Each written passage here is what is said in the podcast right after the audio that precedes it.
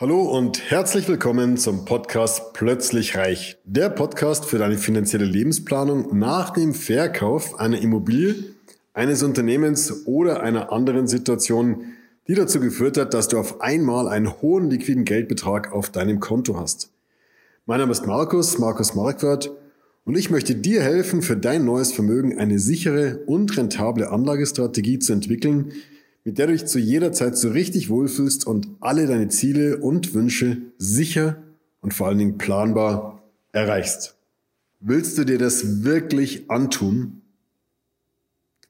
Hat einen Kunden von mir, ein Freund von ihm gefragt, als es darum ging, dass er sich nochmal eine Immobilie im etwas betagterem Alter kaufen möchte.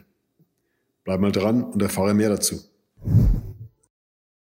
Möchtest du dir das wirklich antun? War die Frage, die ein Freund unseren Kunden gefragt hat, als er ihm von seiner Idee berichtet hat, dass er sich nochmal ein Haus bauen möchte. Hintergrund ist, es, ja, er hat bereits ein Haus, das Haus ist allerdings bisschen in die Jahre gekommen, es müsste renoviert werden und es macht eigentlich wenig Sinn. Es, äh, deswegen war die Überlegung, das Haus abzureißen, auf dem Grundstück in guter, sehr guter, ausgezeichneter Lage im Oberland ähm, ein neues Haus draufzubauen. Und der Bekannte unseres Kunden hat dann gesagt, möchtest du dir das wirklich antun, diesen Stress? So, das ist natürlich eine berechtigte Frage, denn wer das wer schon mal gebaut hat, der weiß, bauen ist richtig, richtig Stress. Bedeutet, man kann wenig vorhersehen oder es gibt viele unvorhersehbare Dinge, die passieren können. Aktuell sind noch nicht mal die Rohstoffpreise richtig kalkulierbar.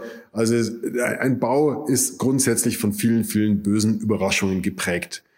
Deswegen ist natürlich die richtige Überlegung, möchtest du dir das wirklich antun? So, es muss jetzt natürlich nicht sein, dass es unbedingt ein Bau ist. Auch wenn du ein Haus oder eine Immobilie, eine Wohnung kaufst, ist das ja auch einfach eine neue Anschaffung eines immobilen Vermögensgegenstandes. Und da sollte man sich sehr, sehr gut überlegen, ob das sinnvoll ist, bevor man hier in Medias Res geht. Viele Kunden kommen zu uns, weil sie gerade ihre Immobilie, ihre Wohnung oder ihr Haus verkauft haben und weil sie damit erfolgreich waren. Klar, die letzten Jahre haben sich Immobilien einfach ausgezeichnet entwickelt. Fällt ihnen immer eines ein, sie kaufen sich einfach die nächste Immobilie oder denken zumindest darüber nach. Wenn wir dann nachfragen, wieso und warum sie denn darauf kommen, stellen wir fest, dass meistens mangelndes Wissen über Alternativen der Hauptgrund für die Entscheidung einer Immobilie ist. Wenn man dann noch mal ein bisschen nachfragt, wo sehen Sie denn die Vor- und die Nachteile? Dann überwiegen meistens die Nachteile, weil die Leute sagen, ja gut, ich muss mich um einen Mieter kümmern, ähm, ich muss mich darum kümmern, dass äh, der Mieter, dass es die Mieter gut geht. Äh, was mache ich denn, wenn der Mieter mal nicht zahlt? Ähm, ich muss mich um die Abrechnungen kümmern, ich brauche jemanden, der da ist und die Miete schreiben beantwortet, wenn ich mal im Urlaub bin und, und, und, und, und. Das heißt, da fallen den Leuten meistens eher negative Sachen ein. Die positiven Sachen, die ihnen einfallen, gibt es natürlich auch. Das ist Sicherheit. Die Sicherheit, die Immobilie kenne ich. Ähm, das sind diese relativ vagen, positiven Argumente für die Immobilie, auch im gesetzteren Alter. So, und wenn wir dann weitergehen und in die Finanzplanung einsteigen und die Szenarien mal durchrechnen, dann wird sehr, sehr schnell klar, dass eine Immobilie nicht nur immobil ist, sondern auch illiquide. Das heißt, an die Substanz der Immobilie kommst du einfach nicht ran. Sprich, wenn du dir heute irgendwo für zum Beispiel 500.000 Euro eine Wohnung kaufst, diese vermietest, Darlehen möchtest du nicht mehr haben, deswegen zahlst du sie bar aus dem Verkaufserlös der vorher verkauften Immobilie beispielsweise, kaufst also in Bar mit Eigenkapital diese neue Wohnung. Wenn du also für 500.000 Euro eine Wohnung kaufst, diese vermietet, bekommst du einen, äh, bekommst du Miete von deinem Mieter und diese Miete beträgt, ja, je nachdem, um die zwei Prozent des Kaufpreises. Bei 500.000 Euro sind es also 10.000 Euro im Jahr. Und zwar vor Nebenkosten. Nebenkosten gehen da noch runter.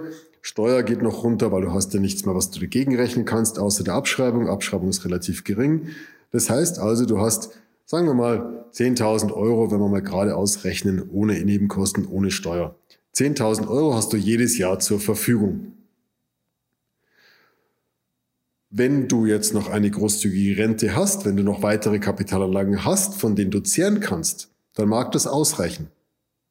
Sollte das aber dein gesamtes Vermögen sein, dann hast du jetzt ein Problem. Du bist nämlich eigentlich vermögend, du hast dir 500.000 Euro, du hast für 500.000 Euro eine Immobilie, bloß anstellen kannst du damit nichts. Du hast nur die Liquidität von diesen 10.000 Euro. Und das reicht einfach zu einem vernünftigen Leben nicht. Jetzt kannst du sagen, naja, gut, klar, ich habe natürlich neben der Immobilie noch was anderes, vollkommen richtig. Ich möchte hier nur klarstellen, dass das große Problem einer Immobilie im Alter ist, dass du an die Substanz nicht rankommst. Und dieser Sicherheitsgedanke, der mit der Immobilie oftmals verbunden ist, der ist am Ende des Tages, wenn man es genau durchrechnet, gar nicht so sicher. Das heißt, die Immobilie ist weit äh, gar nicht so sicher, wie man sich oftmals denkt. Und vor allen Dingen hat sie eben den ganz, ganz großen Nachteil, du kannst davon nicht zehren. Wenn also deine Finanzplanung hergibt, dass du dieses Kapital auch gar nicht verbrauchen musst, ist es nochmal auf einem anderen Blatt Papier. Wenn deine Finanzplanung aber bedeutet, dass du an diese Substanz heran musst, dass du diese Substanz im Laufe deines weiteren Lebens verbrauchen musst, dann ist die Immobilie definitiv der falsche das falsche Investitionsvehikel. Also bitte überleg dir, bevor du einfach aufs Blaue hinaus die nächstbeste Immobilie kaufst, bitte lach nicht, das passiert oft genug, ich sehe es regelmäßig. Mach dir bitte vorher Gedanken, ist das das richtige Investment? Ist es das richtige Investment für die Finanzplanung? Reicht dein Vermögen aus, um dir einen komfortablen Ruhestand, die Liquidität für einen komfortablen Ruhestand zur Verfügung zu stellen? Wenn nein, lass die Finger von der Immobilie. Wenn du dir jetzt unsicher sein solltest, wie viel Liquidität brauche ich denn eigentlich für meinen Ruhestand? Reicht denn mein Vermögen, um diese Liquidität wirklich äh, zur Verfügung zu stellen? Wie lang muss ich denn überhaupt planen? Wie alt werde ich denn überhaupt? Was kommt denn noch alles auf mich zu? Wenn dich das alles völlig überfordert, wie das bei den meisten Menschen der Fall ist, dann komm einfach mal durch, komm einfach mal auf uns zu. Das ist unser Job. Das heißt, wir setzen uns gerne mit dir zusammen hin, schauen ganz genau, was ist deine Situation, wie möchtest du leben, wie möchtest du deinen Ruhestand äh, verbringen, was brauchst du an Liquidität, was hast du an Vermögen heute, dass dir diese Liquidität zur Verfügung stehen, stellen kann, wie ist deine Risikotoleranz, mit welcher Rendite kannst du eine Abhängigkeit von deiner Risikotoleranz kalkulieren?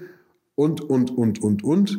Und erstellen hier eine Liquiditätsplanung und können dann eine Entscheidungsgrundlage für den Kauf einer weiteren Immobilie oder gegen den Kauf einer weiteren Immobilie stellen. Also, komm einfach mal durch. Kontaktdaten findest du hier rund um die Folge.